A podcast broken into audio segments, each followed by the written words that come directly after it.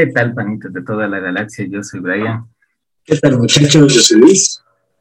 Y estamos aquí en nuestro segundo episodio con cuarentena. Y, y estamos otra vez con... Quizás disculpen si es que hay fallas de audio o de video. Pero parece que el internet de, de acá, mi amigo, está medio malo. Y, pero bueno, el día de Eso hoy está ten- claro. El día de hoy tenemos un episodio un poco diferente al contenido de cultura pop que estamos hablando. El día de hoy tenemos hablar de documentales. No te pusiste los lentes el día de hoy, estás bien. Es cierto, estado con los lentes. Venga, vamos. Ya, papá. Gracias, papá. Esa voz que escuchan es la de mi papá. No se preocupe. Y ya, ya me saqué los lentes. Me olvidé que estaba puesto. Este es el director. Estamos grabando, papá, no estamos conversando. Te viene a saludar. ¿Cómo está?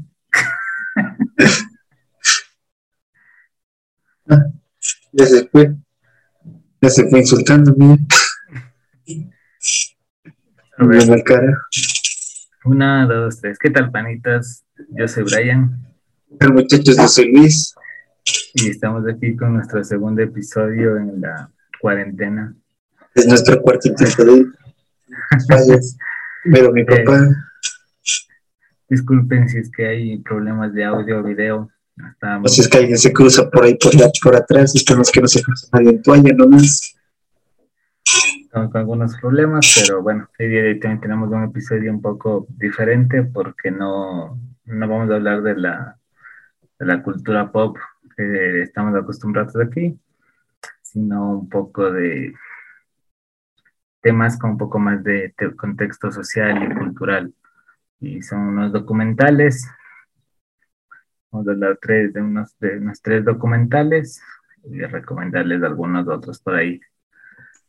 Y el primer documental que vamos a hablar, esta es una película documental que es West of Memphis. La otra es una miniserie que es When They See Us. Y la otra es igual una película documental que son las tres muertes de Marisela Escobedo. ¿Qué te parece esto, Lucho? Y- Pero habla. Es que me quedé la que del internet.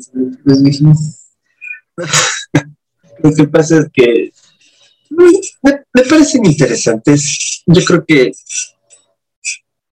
o sea, específicamente estos documentales de los que vamos a hablar tocan mucho el contexto social a nivel político.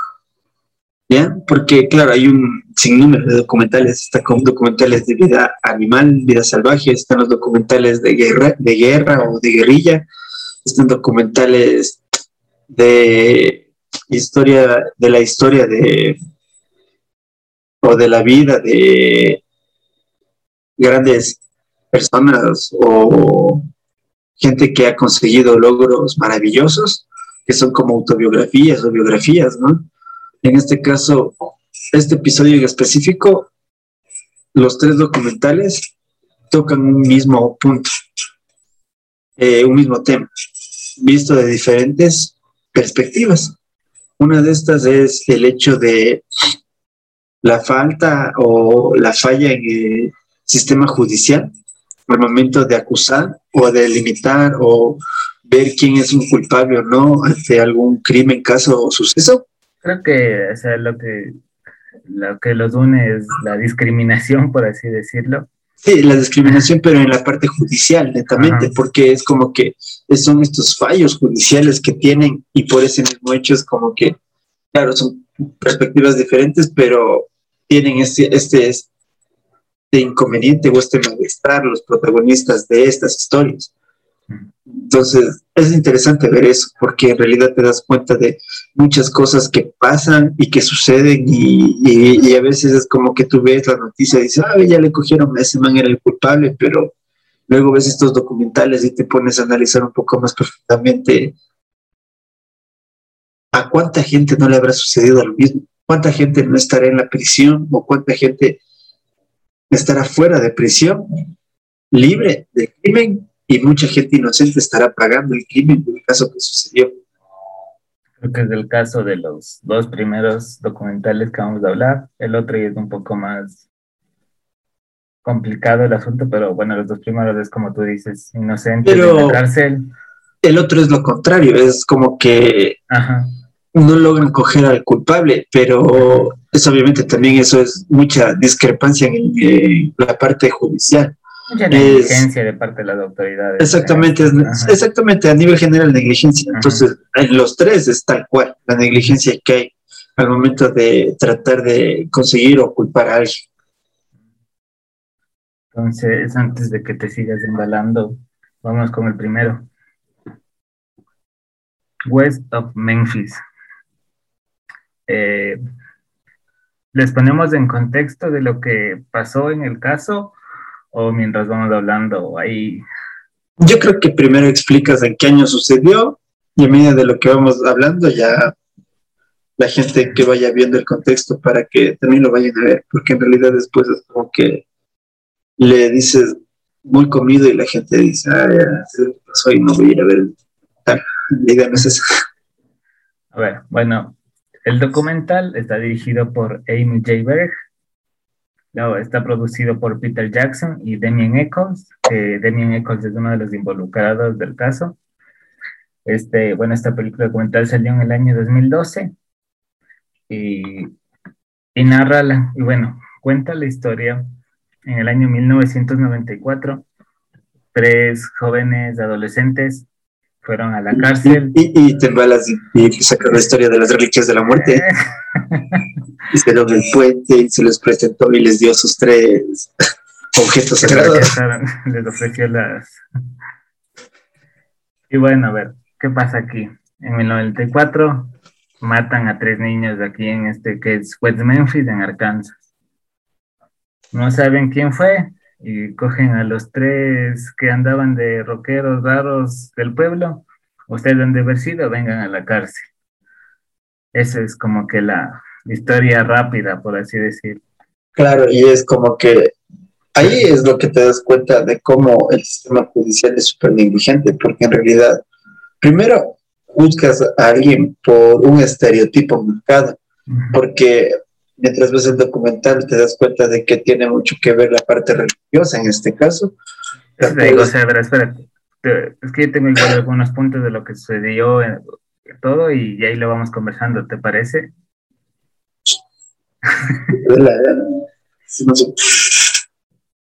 A ver. O sea, los condenados en este caso son. Espérate un momento. Los condenados por la justa. Y ponemos un pequeño un pequeño trailer del, del, del infierno de Dante, pues, mijín.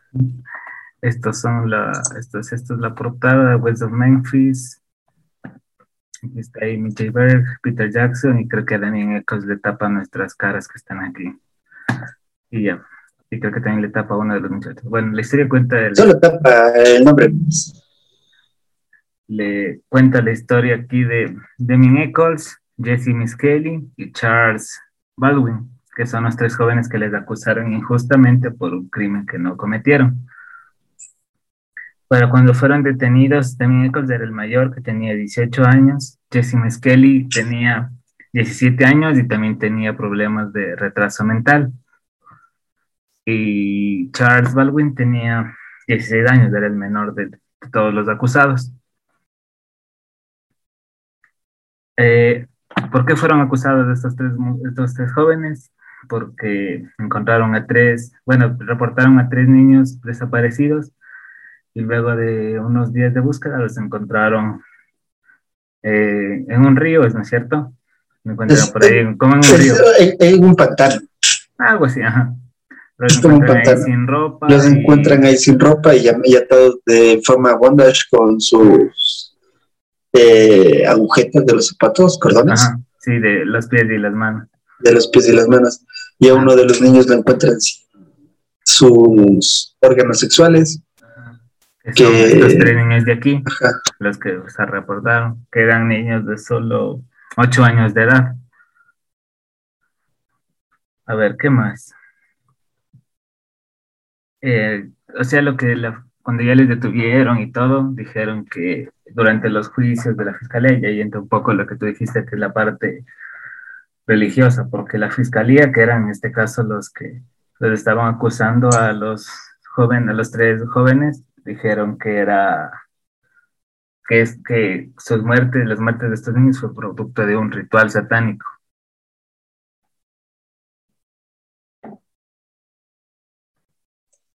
No, te estoy escuchando. Sigue, sigue. Pero complemente sí con lo que iba a decir. Ah, claro, pues entonces, y como dicen los manes que es el ritual satánico, es por lo que les encuentran, o sea, por lo que les encuentran atados y los encuentran con mordidas. entonces, de lo que estaban mutilados sus genitales y estas Ajá, y, es, y claro, y les acusan que justamente todo esto fue parte del ritual satánico en el cual se bebieron su sangre y todo lo demás. Una cosa muy sacada de Sabrina, la bruja adolescente, pero tal cual. Y claro, y uno de estos tipos que les acusa, el que hace eh, la gestión de la controversia, el que mueve toda esta controversia, el man empieza a ganar full fama por este mismo hecho. Entonces empieza a volver como una autoridad en la situación de detectar qué es satanismo y qué no es satanismo. Es que no recuerdo bien, pero él creo que era el fiscal que estaba llevando el caso de los en contra de los acusados y luego él a manera de eso que creo que dice que estaba ganando fama él empieza a escalar políticamente, ¿no es cierto? Exactamente, pero bueno, no es, no es fiscal, pero sí empieza a escalar políticamente.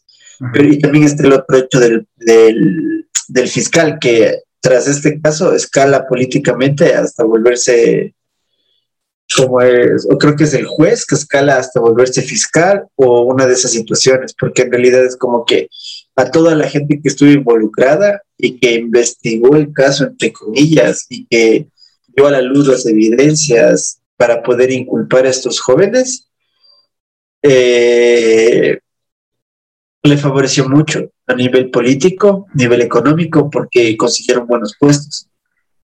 Es que todo empieza porque, o sea, venimos, vienen desde los 80 arrastrando toda esta onda de el pánico satánico que rondó Estados Unidos, Latinoamérica, o sea, por todos estos grupos, qué sé yo, Iron Maiden, Marilyn Manson, qué sé yo, Metallica, y le veías les veías a los tres muchachos que sobre todo Damien Eccles y el otro, eh, Charles, eran, eran amigos. Y eran como que, por así decirlo, los consideraban los raros de la escuela, porque andaban con sus gabardinas, que sus y, bueno, pero, de rock. Pero no solo los raros de la escuela, eran también los raros del pueblo, porque es un pueblo chiquito, ¿no? Es de estos típicos pueblos de película gringa que tú ves película Netflix romanticona o navideña que llega la tipa y son solo cuatro cuadras y todo el mundo se conoce entre todos y... Ah, más o menos así. Acá es un pueblo pequeño. Y cómo estaban con sus camisetas de rock, sus... Bueno, claro, y, aparte de eso, y aparte de eso también uno de ellos vive en, en, una casa rodante, creo que es. Sí, él, él también él, vive en una casa rodante. Vive en una casa rodante y, y obviamente hay muchos estereotipos de la época. Ajá. Exactamente, entonces simplemente valieron madre por ser rockeros, básicamente, ¿no? Prácticamente sí, porque, o sea, eso fue lo que les acusaron y, y todas las pruebas, y las pruebas ni siquiera les iban hacia, iban hacia ellos. Porque Simplemente era fueron que el caso eh, alrededor de los culpables de ellos, porque en realidad no es como que hicieron una investigación a profundidad, no hubo investigación de ADN o ese tipo de cosas, es como que simplemente, ah, sí, él es el raro satánico y él les debe haber chupado la sangre, ah, sí, él se comió, él se comió los miembros, los genitales del niño. Tiene, las explicaciones de, de, eso con respecto a la mutilación genital era que el lugar donde les encontraban los niños era la Torto Higo, que era la columna de la la colina de la tortuga y habían bastantes de estas tortugas carnívoras. Ajá, Esa... ¿Cuál eso? ¿Es Rafael? Donatello no es una, la, la tortuga mordelona, la carnívora. No sé, en los dibujos clásicos todas son iguales, ¿ve? No, pero cada uno es un tipo de tortuga diferente, pero bueno. No, Regresando. Pero, bueno. pero más o menos, o sea, es eso, fue todo una negligencia de la policía, de parte de los acusados, todo fue, se basó en estereotipos. ¿Y qué pasó? Les condenaron a 18 años o un poquito más, me parece, a prisión. Bueno, pasaron 18 años. Y uno no tenía pena de muerte. Claro, o sea, la sentencia fue.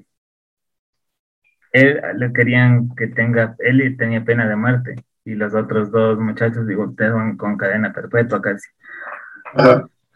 Y, y, cómo es que construyen el caso alrededor de ellos. Como les mencionamos, Jesse Miskelly, que era, que es el muchacho que está aquí en la mitad, él tenía unos problemas de, retardo, retraso mental y los policías aprovecharon eso para hacer para entonces tú estabas ahí y es como que ah, sí y entonces le, le, mataron ah, sí y es como que ellos le iban se abusaron de su condición para poder construir el caso y ahí pues, luego y, acusarlos exactamente. Entonces en función del pobre chamo retardado perdón eso fue muy despectivo. En función del pobre chamo con problemas mentales, eh, valieron madre todos, ¿no? Porque realmente es como que la policía manipuló al muchacho en los, en los, en los interrogatorios, porque fueron interrogatorios largos, de cuatro o cinco horas, y, y sin un abogado y si nadie que esté presente ahí es como que la policía abusó de su autoridad y simplemente fue como que no, ellos son culpables y tienen que pagar sí o sí, que no sé cuánto, entonces... Y creo que lo que contribuyó a todo el caso fue todo lo que se llamó alrededor con, con prensa, con, con, con periódicos. ¿Y qué es esto que dijimos del pánico satánico? Creo que tengo unas imágenes, sí muchas iglesias, muchas cosas estaban como que los acusaban de que todo fue parte de un ritual satánico, que estaban en una secta y nada que ver, los manes solo jugaban pues, calabozos y dragones y, ajá, exactamente, escuchaban rock y ya. Ya nada más, ajá. Es más, eh, lo que también le, le jode al tipo, al que le condenaron a cadena perpetua, es sus dibujos, ¿no? el hecho de que ese es un artista, por así decirlo, en realidad. Él tiene su propio estilo y todo lo demás, y el man tenía sus dibujos, sus bocetos y todo lo demás. Tenía como medio gótico lo que dibujaba. Este Exactamente. pero no hacían mal a nadie.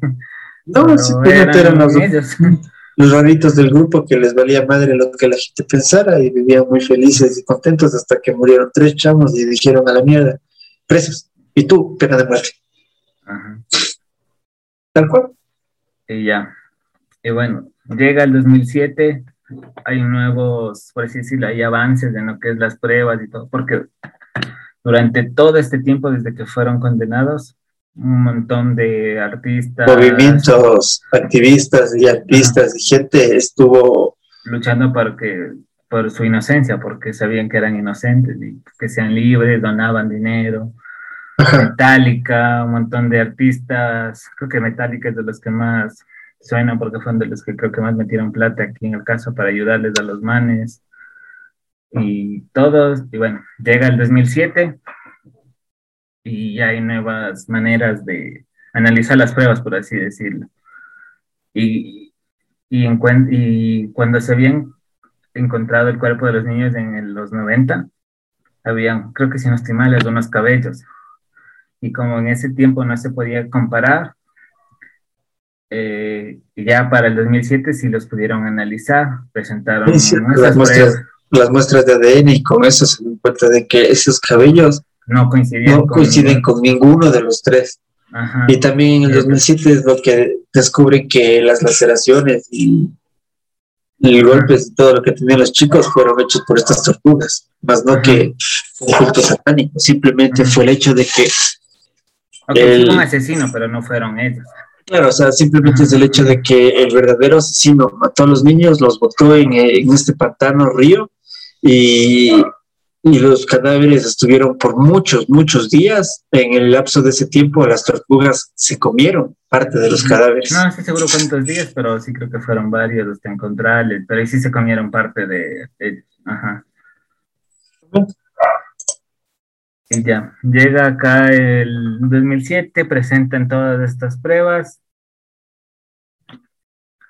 Y para el 2010 es como que dicen, ah, creo que sí han sido inocentes y es como que todos dicen, ¿y ahora qué hacemos para nosotros como jueces, nosotros como, como fiscal? Bueno, el fiscal le valía mal, él seguía diciendo que los manes eran culpables y que no había, no, no tenían por qué presentar alguna otra objeción, por así decirlo. Claro, pues es que hasta la idea de que para el 2010 el juez que los acusó ya era el fiscal.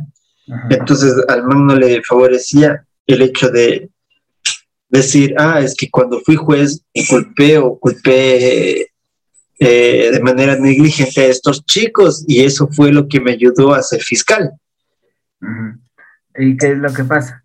Les dicen, les hacen que se acojan a una enmienda de Estados Unidos que es del...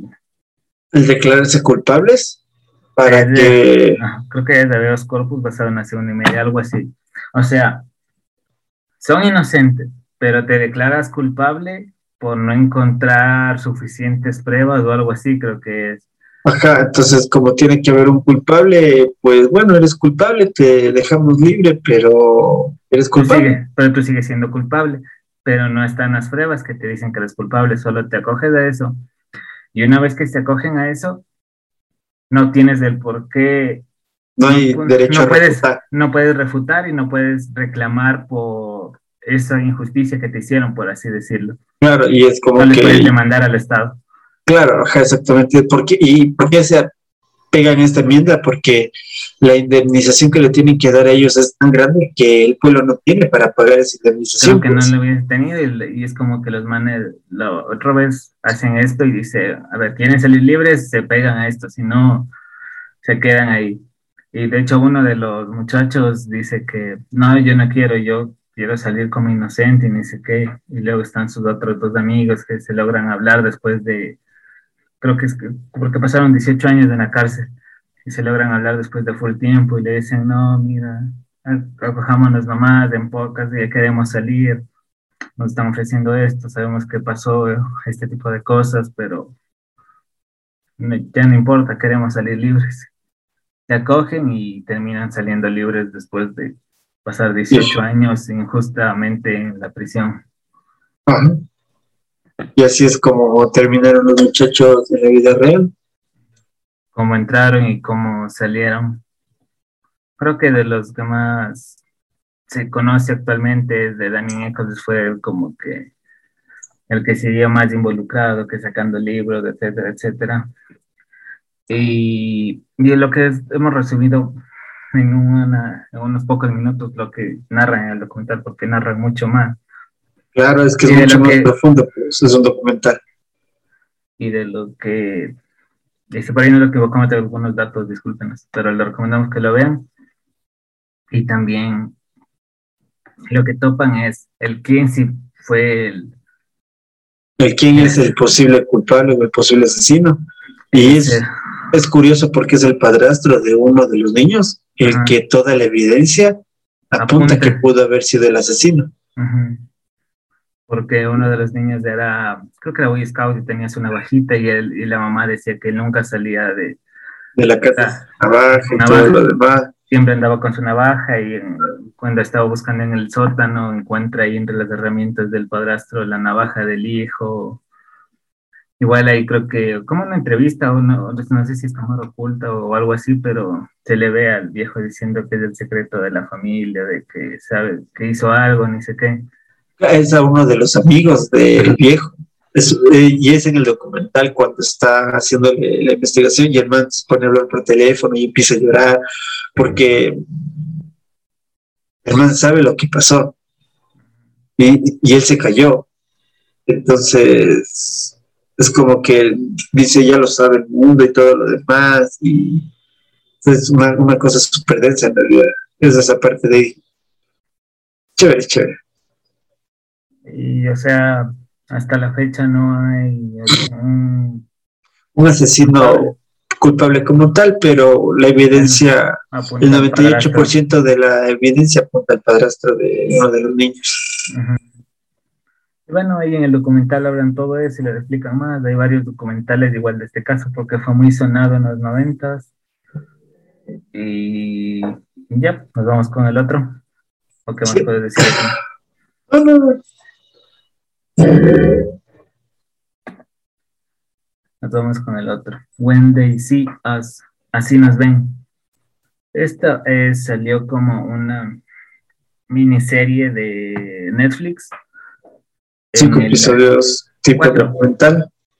Cuatro, cuatro episodios tipo documental. perdón, es que son cinco protagonistas. Pensé que era un episodio para protagonista, me. Ah, es documental, es como que. Es tipo documental. Es. O sea, cuentan la historia con lo que pasó en la vida real con, con los actores, por eso. Claro, cuentan lo que. O sea, pues digo, es como una biografía. Algo así, ajá una biografía, porque claro, porque también tiene escenas de ficción que no sé si serán reales o no serán reales. Pero vamos carajo. rápido, rápido. Así nos ven. Esto es dirigido por Ava DuVernay en el año 2019. Como les comento, salió para Netflix con cuatro episodios. ¿Y qué narra esta miniserie? Es Los cinco de Central Park. ¿Qué pasó en Central Park? Resulta ¿Qué no que... Como... ¿Qué no empiezas, mijín, como todo cuenta de Disney? Cuenta la historia que hace mucho tiempo, Central Park, en el año del 89, para ser exactos, cinco muchachos estaban caminando por ahí y se escogieron presos por ser negros. ¿Y qué pasó en el 89, en el 19 de abril de 1989 en Central Park? Estaba Trisha Mailey corriendo, haciendo... Primero ponga, el, primero el contexto de cómo era Central Park en esa época, Miji. Sigue siendo, o sea, ese Central Park cerca del barrio de Harlem, que Harlem es conocido porque viven bastantes afroamericanos.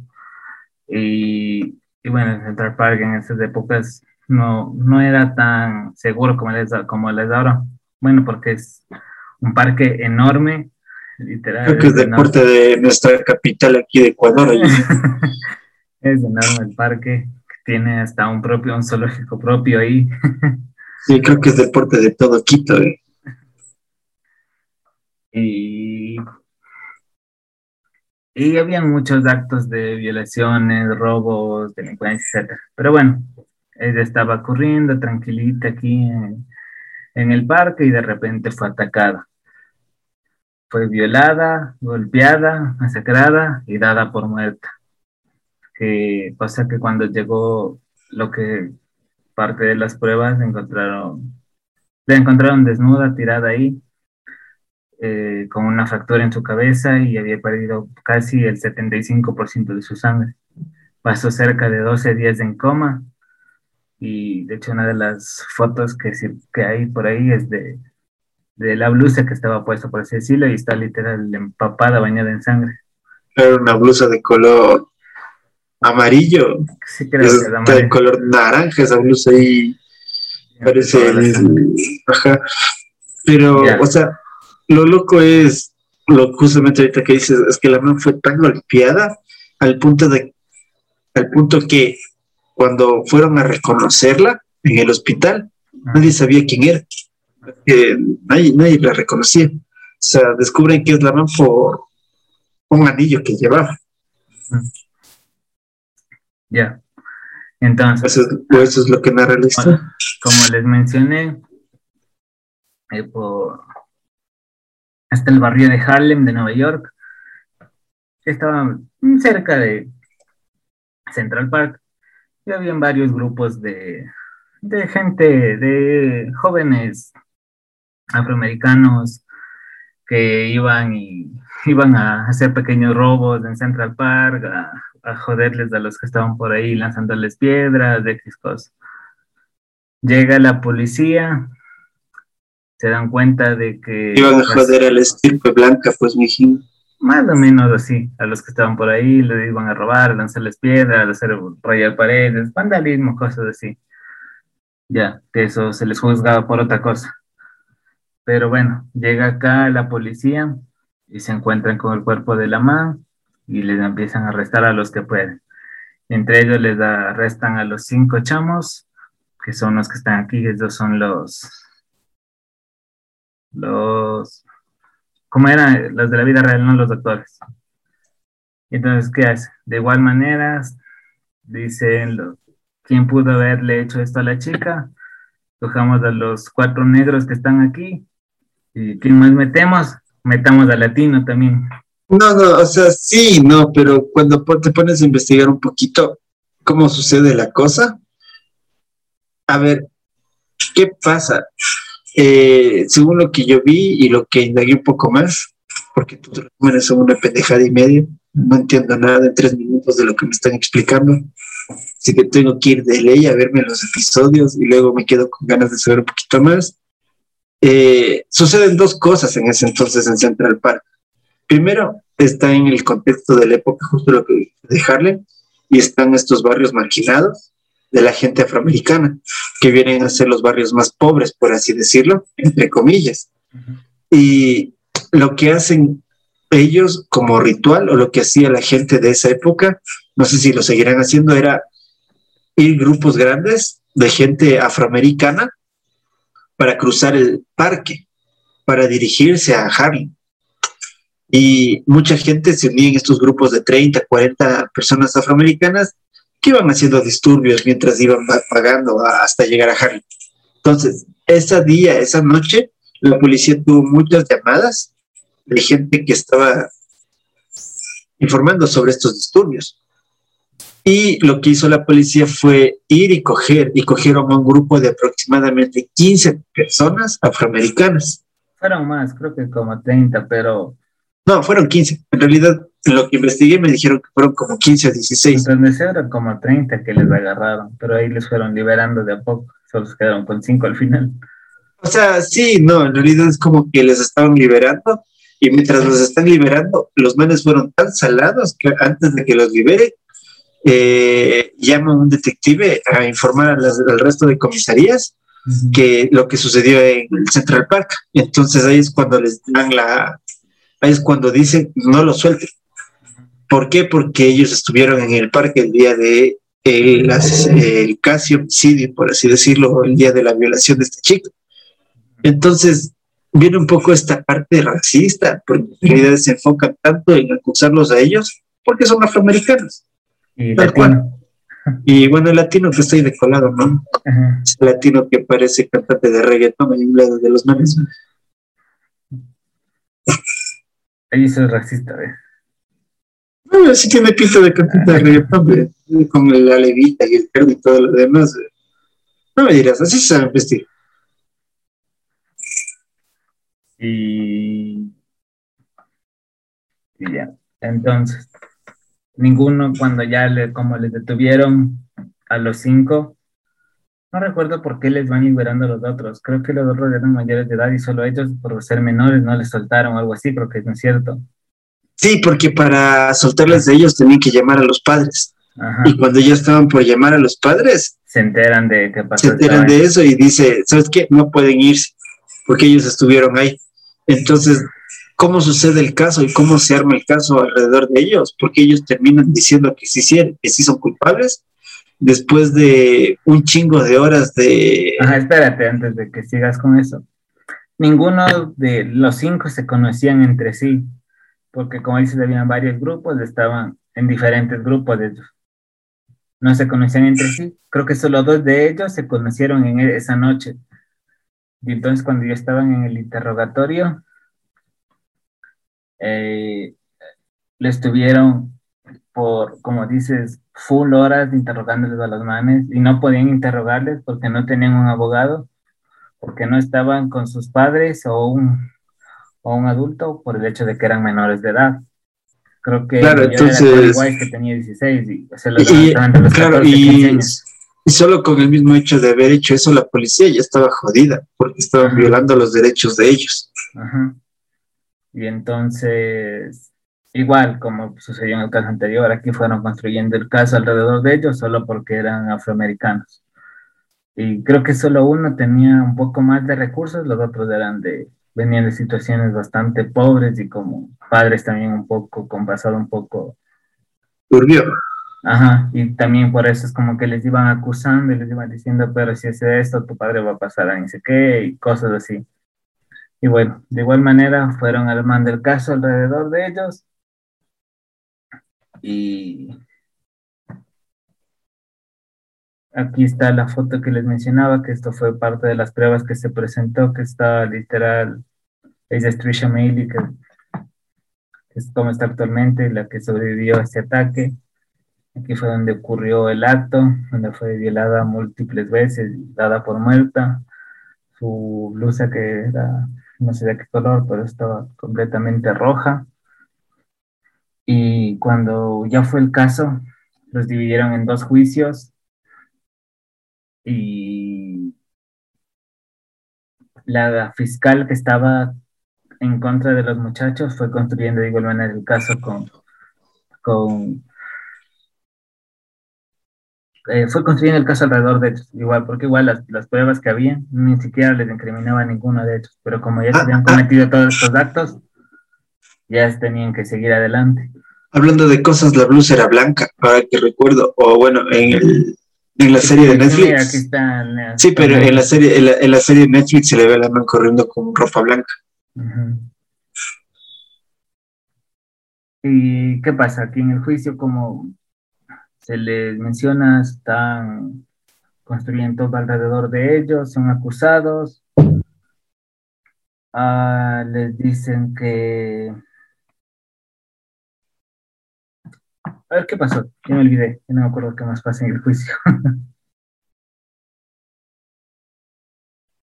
a ver, la man les acusa a los manes esa ella no le acusa porque no se acuerda de nada. Estuvo en ambos juicios, pero dice que no se acuerda de nada porque pasó en coma. Solo se acuerda que salió a correr y luego ya no se acuerda más. No, por eso, o sea, ella no, no, tiene, no tiene idea de qué sucedió.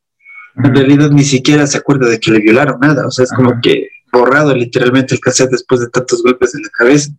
Pero la fiscalía lo que hace es acusarles a los manes porque el caso toma mucho revuelo mediático entonces, como toma mucho revuelo mediático y hay mucha gente pidiendo que se haga justicia, los manes... Porque era una persona de raza blanca, de un estatus...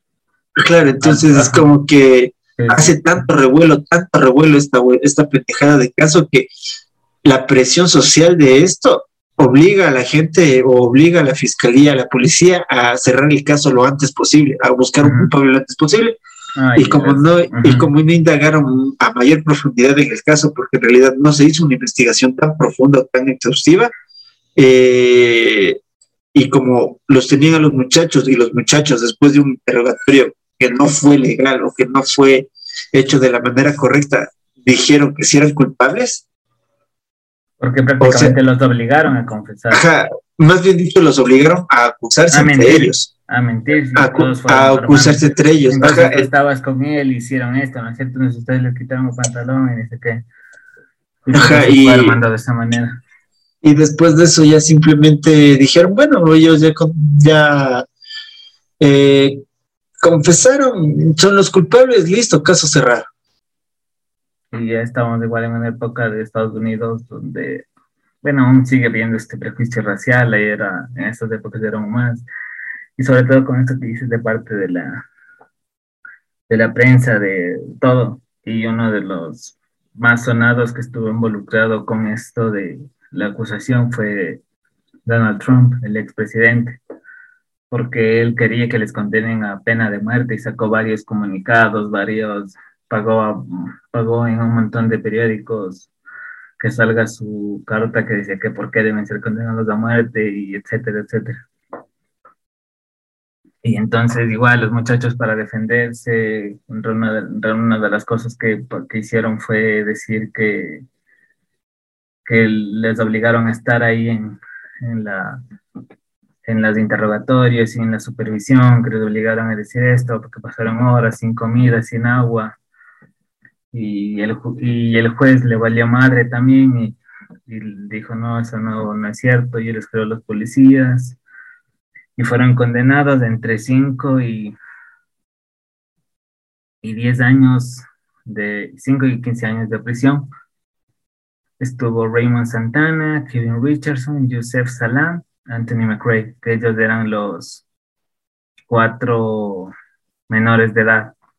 Y Corey Wise, porque era tenía 16 años, fue juzgado como adulto. como adulto, y eso es lo más y ya, le mandaron ya, lo mandaron a la prisión de, de, adultos. A los otros cuatro estuvieron en la prisión. en las correccionales, donde tenían, que, donde tenían que cumplir de entre 5 a 15 años en las correccionales de menores. Y al pobre chabón lo mandaron directamente a la prisión de adultos, ¿no? Cacho, uh jodido, ¿no? Y claro, y pasan varios años ahí, prisión y todo lo demás, donde todo el mundo... Eh, aquí estoy un poco confundido. O sea, a los dos chabones que estuvieron en la correccional o los que estuvieron en la correccional, creo que ya cumplen su ciclo, ¿no? Es que, a ver, no todos fueron condenados por lo mismo. No, claro, cada uno fue. Antron y Raymond fueron condenados por violación, asalto y robo. Kevin y Corey, Kevin fue condenado por lo mismo y Corey fue condenado por abuso sexual, agresión y disturbios, y fueron como que distintas penas. Creo que si no estoy mal, Yusef y, y creo que Anton, creo que son los que salen más pronto. Ajá, y luego de eso salen los otros dos. Y, el último en salir él Seguía, él seguía porque, si no estoy mal, en el 2005 que lo liberan. Claro, y él, y él sigue en la prisión de adultos, sigue ahí, y, claro, y obviamente lo que al tipo lo... Y obviamente estando en prisión, él le llega pues también una... para liberarlo bajo libertad condicional. Ah, no, es que también eso me olvidé mencionar, durante el juicio les ofrecieron a ellos, porque como digo, fueron dos juicios separados, en los juicios les ofrecieron eh, que se declaren culpables y les daban menos sentencia y ellos se negaron porque decían que eran inocentes, dijeron, ah, no, entonces seguimos adelante y les vamos a dar con, Claro, pero lo loco es que ellos se mantuvieron firmes en su postura hasta el final. O sea, nunca dijeron que sí, nunca aceptaron la, culpabilidad del, del, caso. Y lo que le hace interesante a esto es justamente es que se absuelven todos, por así decirlo. Claro, y el último, Cory Wise, que fue el último en salir. Después de estar tantos años en prisión, a él le llega la chance o le llega esta chance de salir bajo palabra o con libertad condicional.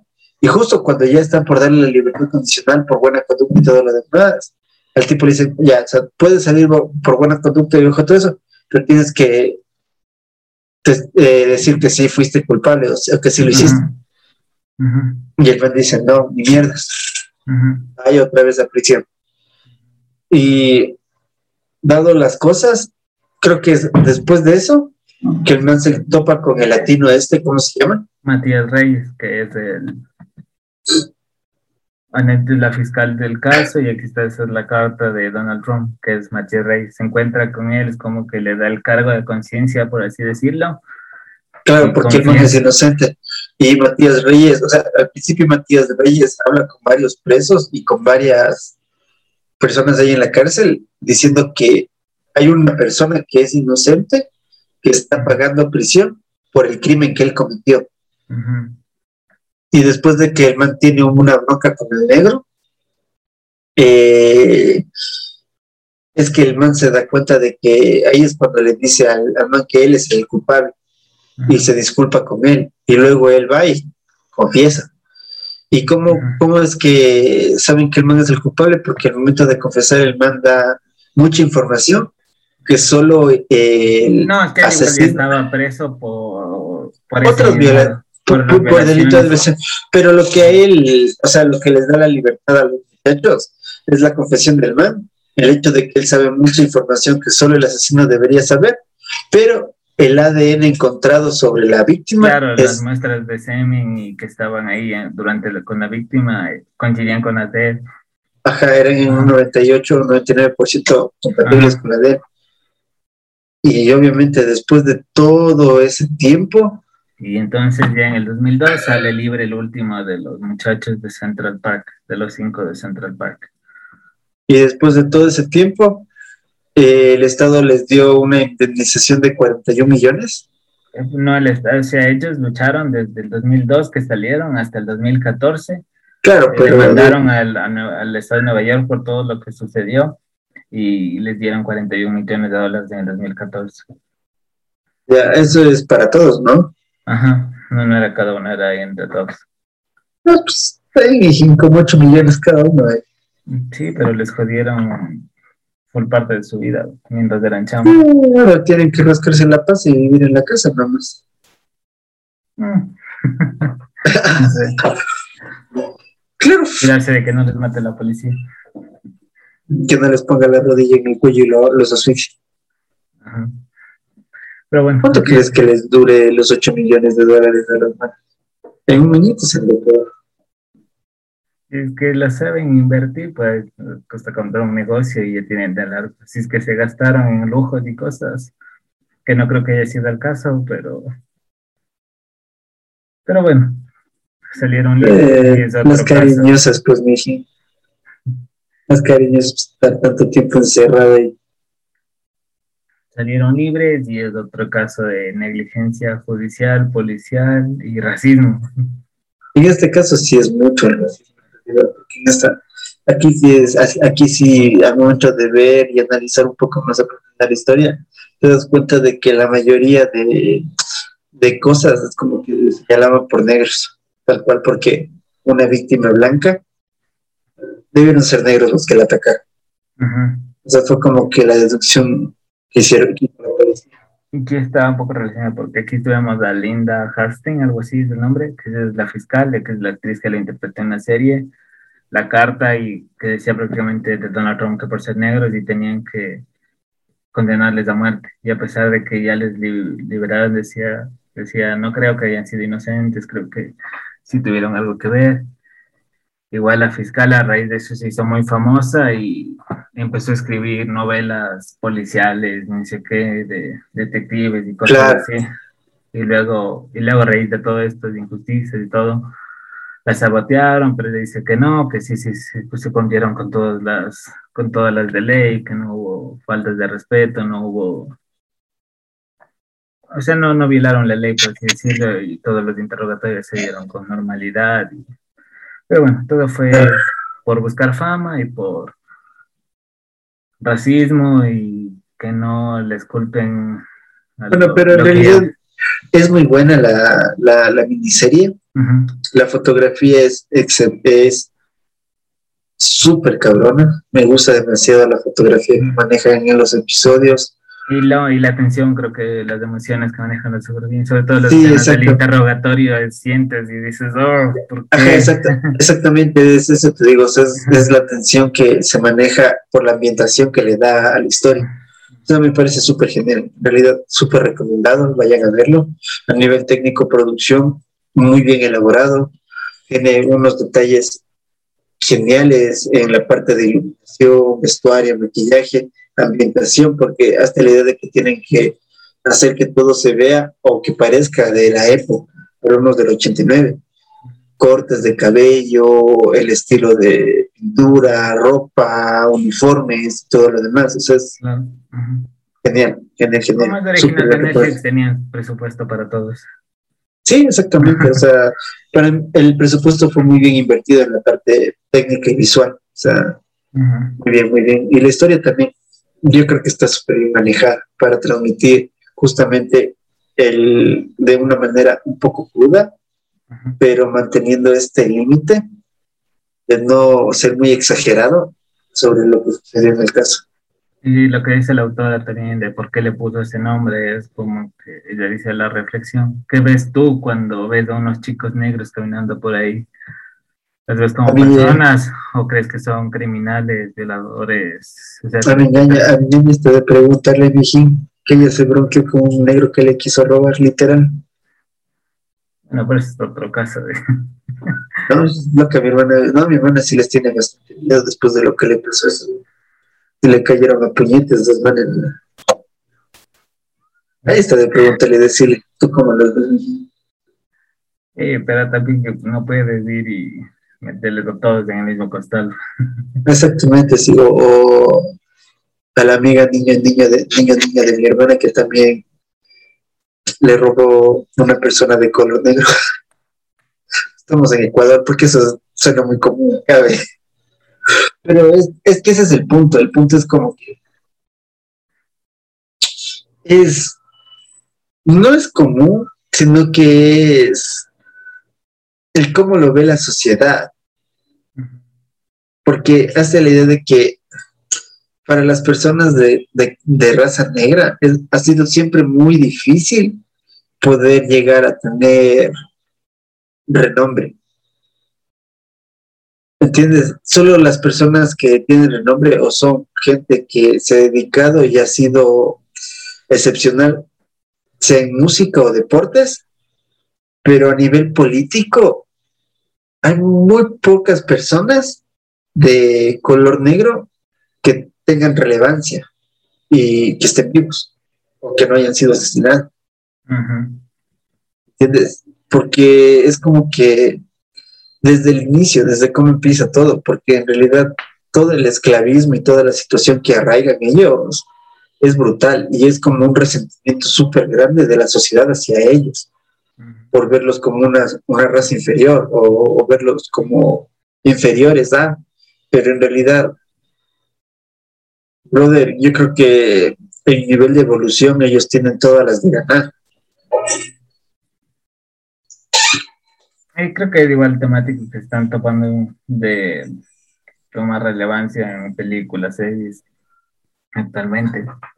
De hecho, les recomiendo que vean One Night in Miami de está en Amazon. Salen varias personas afroamericanas relevantes, Muhammad Ali, Malcolm X, y es full buena la película.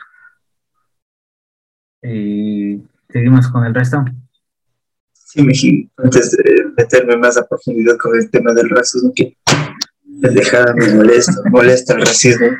Loco, sí, me molesta, eh, me molesta full, o sea, no solo el racismo, en realidad es el clasismo que hay, es como que, ¿por qué juzgas a una persona? Puede ser del color que desee o de la nacionalidad que desee o puede tener su orientación no sexual. la nacionalidad, naces ya. Bueno, exactamente. O puede tener la o puede tener la orientación sexual que desee. Es libre. No le jodan. Dejen que esté feliz. Veo que sacas de atrás tu bandera de la esvástica. es que saco, me pongo el gorrito blanco del Ku Clan. Hablando de cosas, ¿sabes cuál también es buena película?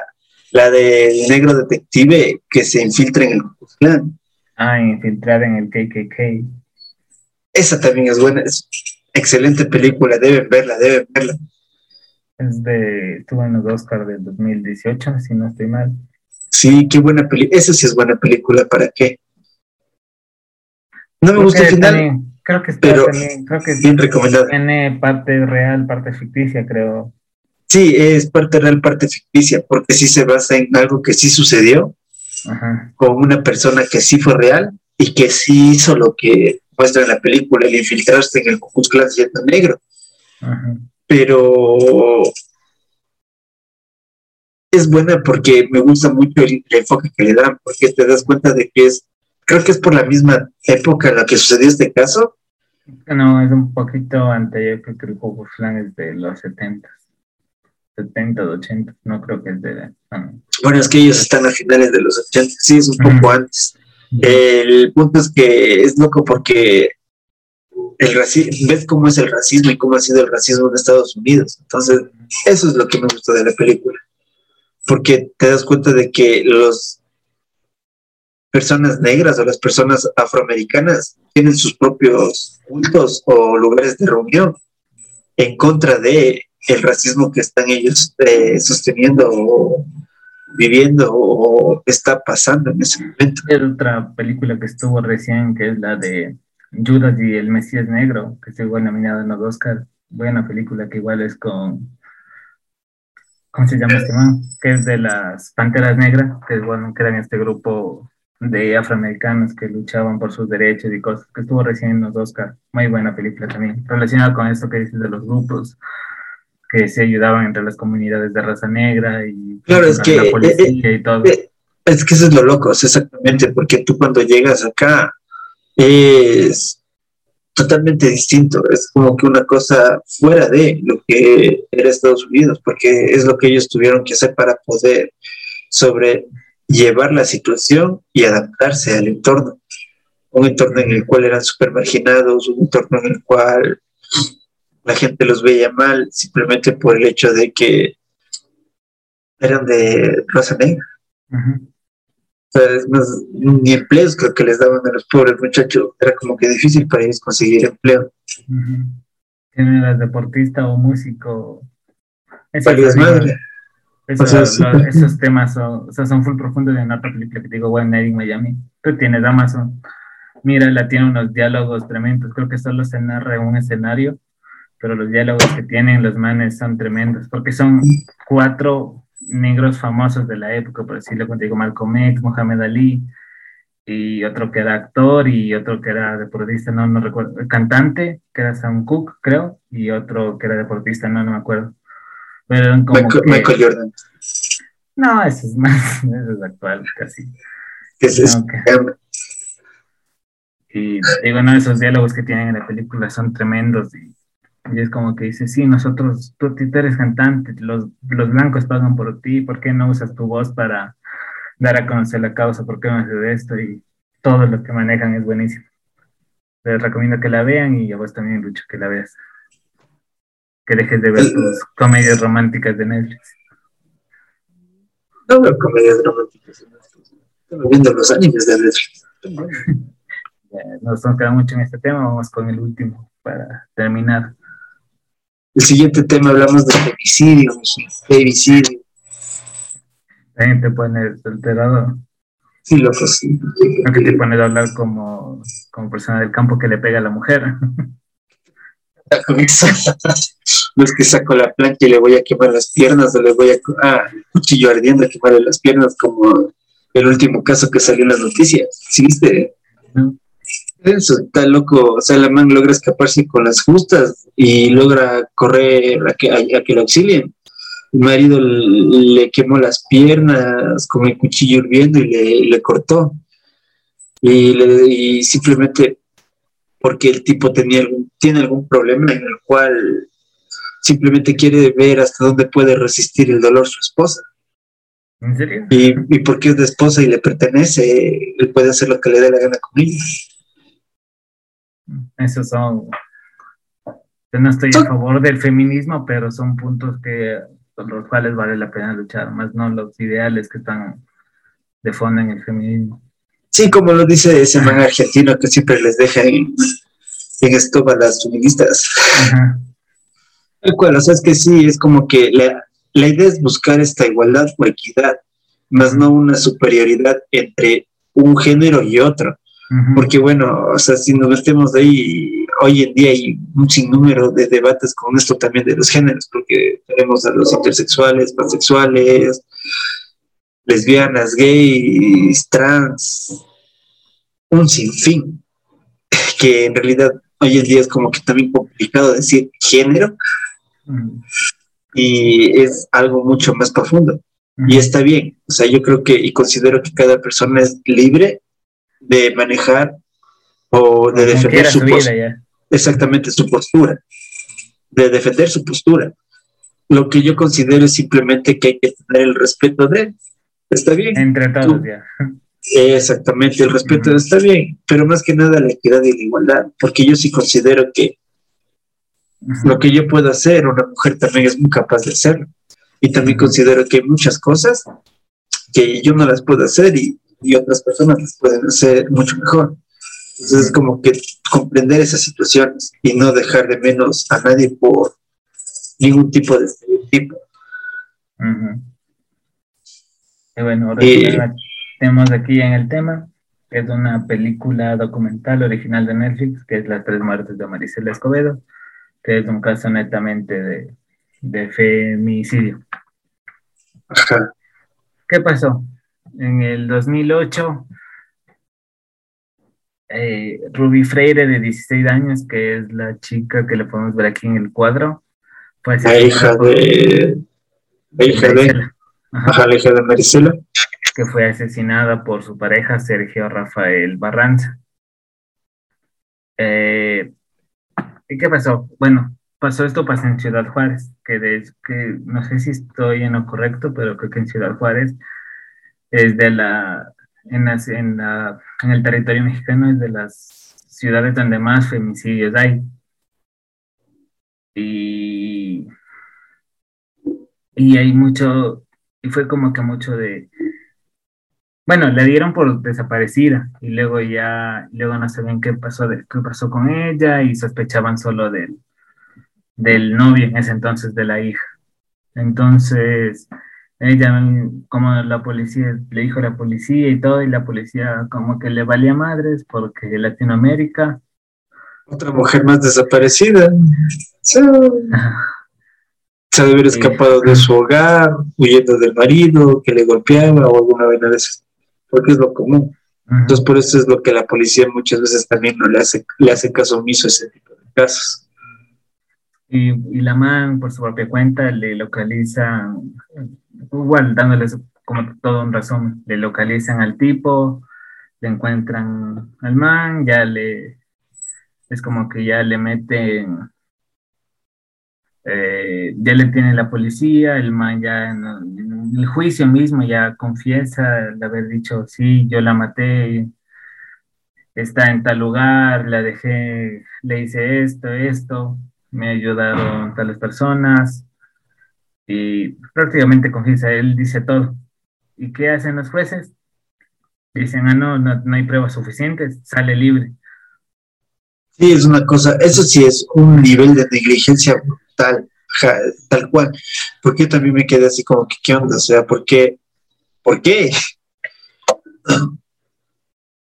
Y entonces el man también se queda porque fue, no sé, creo que fue el primero en México, no sé, no estoy seguro de este dato, pero creo que fue el primer juicio en México que fue grabado para televisión, porque estaban las cámaras y se ve los gestos del man cuando le dicen que fue absuelto todo y hasta el man se queda frío y se ve que la que Marisela también se pone, se pone a llorar y empiezan como que drama tremendo y el man también se frío, como que libre, no sé qué. Y el man, bueno, ya se va, y luego ya se escapa. Luego, como este caso fue también bastante sonado, una corte mayor a los jueces que estaban en ese caso, dicen no, porque le dejaron libre, sí es culpable. Y cuando ya le quieren detener, el man ya se dio a la fuga. Pero ni Ajá. pendejo se quedando ¿no? ahí. Ajá, como ya le dijeron libre, y la man, y bueno, otra vez empezó toda esta campaña de, de ella por la, eso ya fue a raíz de lo que ya le declararon inocente al, al asesino de su hija, y ella salía con estas pancartas todos los días por ahí por la ciudad a exigir justicia por su hija, ella los buscaron, y de hecho, en una parte del documental se ve que dice, está en Zacatecas porque vive su mamá o algo así, porque algún familiar vive ahí, y de hecho van y le encuentran porque están con los militares. Y de hecho se ve, está en una casita y está el man solito, con, creo que solo creo que está con alguien más. Pero llegan militares, policías, rodean la casa para ya detenerle por segunda ocasión al man y empieza a disparar por ahí, como que se cubren por ahí. Y luego el hermano que se le ve aquí en la foto, él le ve por la parte de atrás de la casa que se está escapando y dice, mira, está por acá, está por acá, se está yendo por acá. Y había como unos 10, 20, por así decirlo, entre militares y policías, y se les escapa, date cuenta. Sí, es que es una cosa muy absurda. Hay muchas incongruencias en todo lo que sucedió en, en este caso. O sea, el hecho de que él, digo, él se haya declarado culpable, haya aceptado todo lo que hizo, lo haya dejado libre, y luego que lo van a detener por segunda vez y se les vuelve a escapar. Es como estaba él solo con una pistola y los militares con todo su armamento, los policías con todas sus cosas. O sea, de hecho lo pudieron haber matado, que no hubiese pasado nada, porque en realidad hubiese sido la, respuesta. En defensa propia, por así decirlo. A la respuesta ante el tiroteo, porque él estaba esperando. Y se les escapa y, y, todo. ¿Qué pasa también? No recuerdo, creo que es de un gobernador que estaba postulándose para el estado de Chihuahua, que es el, donde está Juárez. Y este man es como que dice, no, vamos a hacer justicia, sí, vamos a hacer todo esto. Y es como que solo lo dice para estaba postulándose como que dice, no, contra la corrupción, contra la delincuencia, que no, eso no se va a quedar impune, ni sé qué. Y ya bueno, ella Maricel, entonces, eh, a raíz de todas estas cosas, que no pasaba nada, que, su, que sus marchas y todo su revuelo no estaba ocasionando nada en el ojo público, se va aquí al Palacio de, de Gobierno de aquí de Juárez de Chihuahua, perdón, en el 2010, y empieza aquí otro plantón, donde estaba aquí exigiendo justicia por su hija, etcétera, etcétera. Y durante este tiempo estaba recibiendo, empezó a recibir amenazas de del que fue Sergio Barraza, porque según lo que se dice en el documental, a raíz de esto, creo que él ya estaba involucrado con lo que es los eh, carteles, los cárteles. Y, y en México son, son grupos bastante poderosos, con bastante poder, que tienen, que mueven bastante, inclusive en la política. Y creo que cuando ya la mató, no estoy seguro si estaba involucrado o luego se involucró ya, pero se da a entender que empieza a recibir amenazas, como ya estaba con estos grupos cárteles más poderosos, de que la va a matar, ni sé qué, y ella lo dice en televisión. Si me va a matar, que me maten aquí frente al Palacio de Gobiernos para que todos vean la incompetencia y todo lo que hay. Y es lo que pasa, efectivamente, el 16 de diciembre. Ella estaba ahí con su hijo y se acerca un tipo y le dispara en la cabeza mientras estaba en, en su plantón en la noche ahí en el Palacio de Gobierno. Y prácticamente ahí es como finaliza toda la lucha que tuvo Marisela. Y por eso es el nombre del documental, Las tres muertes de Marisela Escobedo. La primera que es la muerte de su hija, la segunda cuando el asesino salió libre. Y la tercera cuando ya la...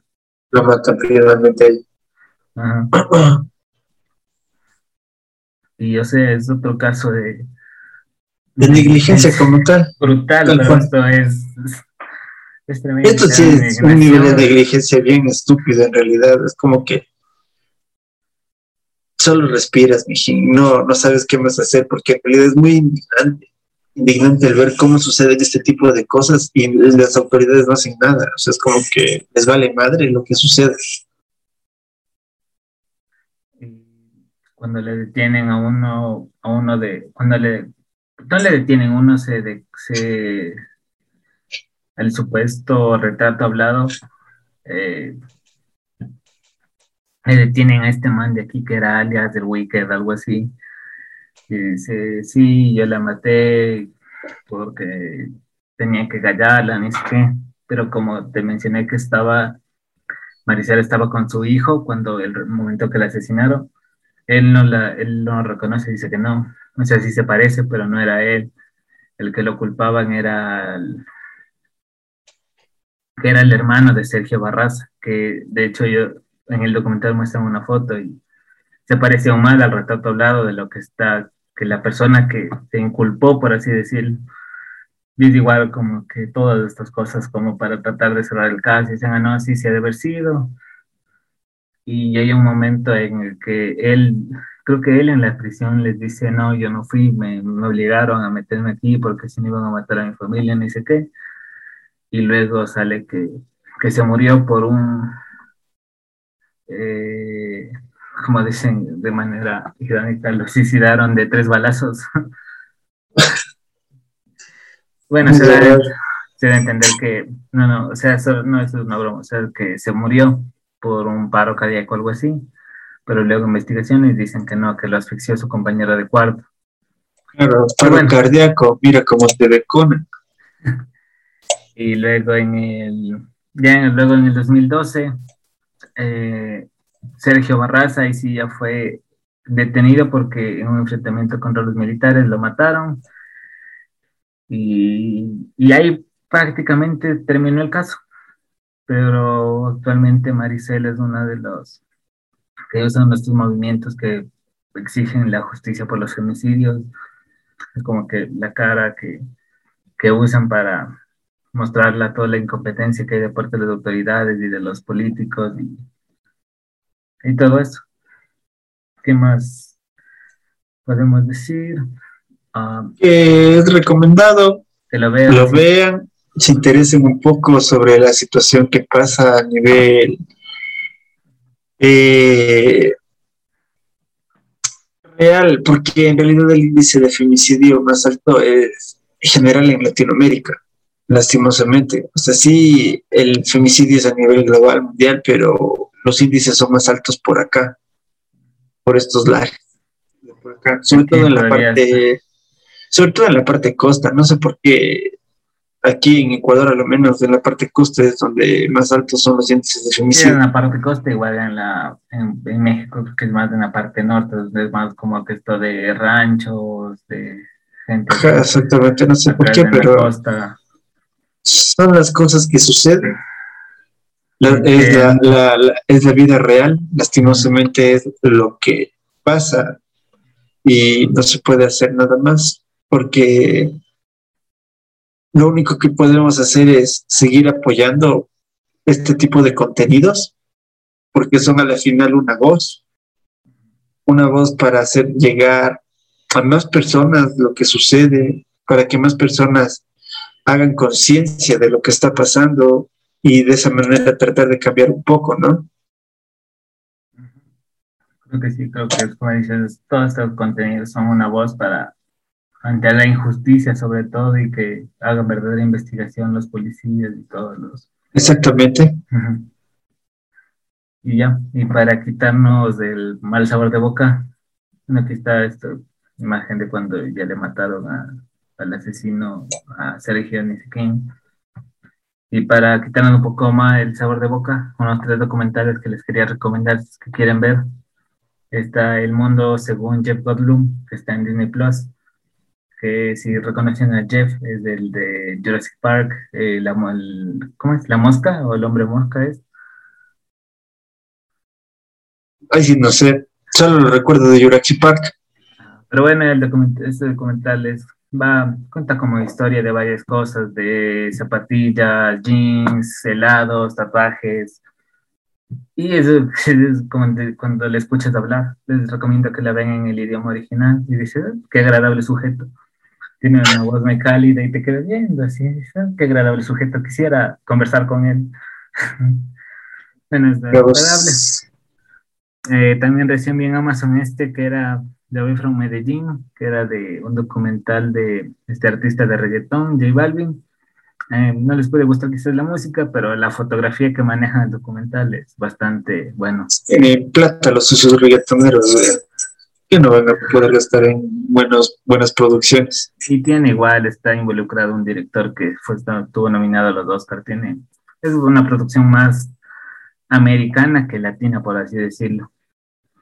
Se ve la mano. Es bastante bueno. Si es que no, si no les gusta y el reggaetón igual lo vean, es más mucho trasfondo y está en Amazon.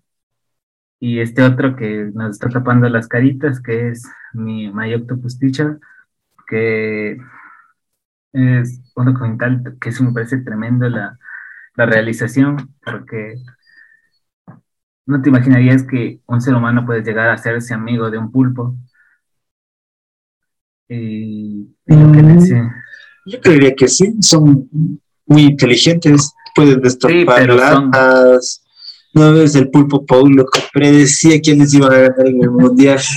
era, son muy inteligentes, pero no son animales que socializan con otros, porque ellos les ves, andan solos, eh, no son animales que comparten con otros. Y es tremendo, el documental es tremendo. De hecho, ganó a mejor documental en los premios Oscar de, que pasaron. Es tremendo, es brutal, brutal. Y ha sido una vida muy triste también de la que han tenido los pulpos. Ha sido una vida corta. Pero nada tan corta como el mosquito mijín. Bueno, son pendejos los mosquitos.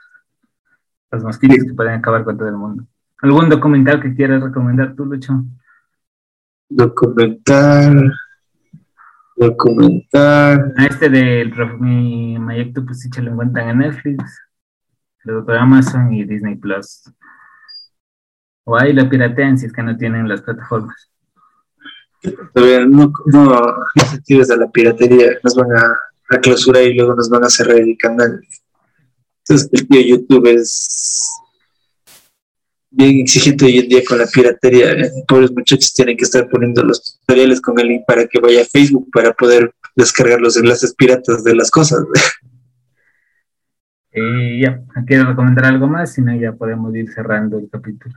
Yo creería que es más documentales para recomendar. No, no tengo ni que se me venga ahorita a la cabeza. Vean todos los que les hemos mencionado y reflexionen también de estos temas. Eh, a mí me encuentran como Rolling Drums 4.